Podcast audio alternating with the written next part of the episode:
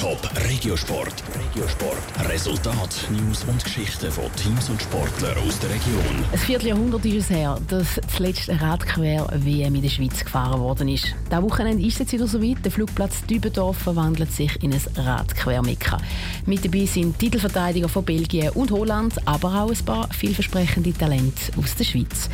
Einer davon ist der Timon Rüegg aus dem zürcherischen Oberweningen.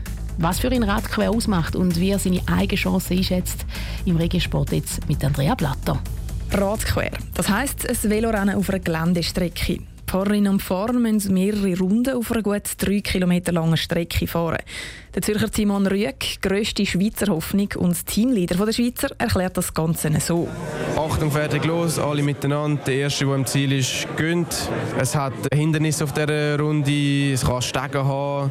Wenn es mega schlammig ist, gibt es Passagen, wo man gar nicht kann fahren kann. Dann muss man das Velo tragen und rennen. Genau das macht für ihn Faszination aus. Dass jede Strecke etwas anders ist und er nie genau weiß, was ihn erwartet.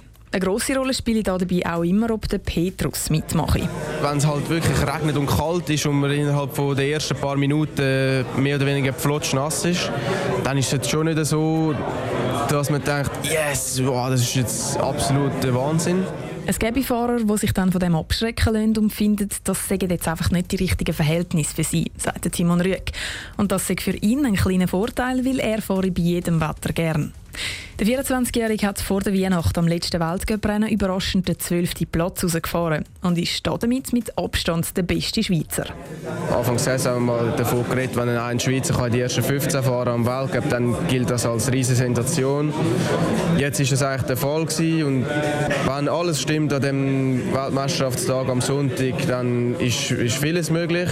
Mein persönliches Ziel ist die ersten 10. Er weiß aber, dass Konkurrenz stark ist. Alle Fahrer, die im Weltcup besser sind als er, kommen von Holland und von Belgien. Sie dominieren den Quersport und sind nur schwierig von der Spitze wegzubringen. Die starken Gegner sagen aber nicht die einzige Herausforderung. Leicht wird es nicht, weil es hat doch die paar fünf Brücken oder so mit dem Wal, wo es ist. Es ist vielleicht technisch nicht ganz so eine anspruchsvolle Strecke, aber deswegen ist es wahrscheinlich umso physischer, weil einfach man hat dann zum Beispiel überhaupt keine Erholung, es hat keine Abfahrt, wo man irgendwie Beine lang hängen oder so. Trotzdem glaubt er, dass für die Schweizer Teams viel drin liegt.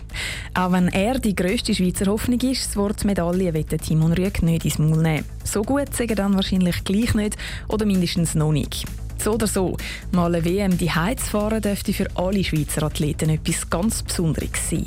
Top Regiosport, auch als Podcast. Mehr Informationen gibt's auf toponline.ch.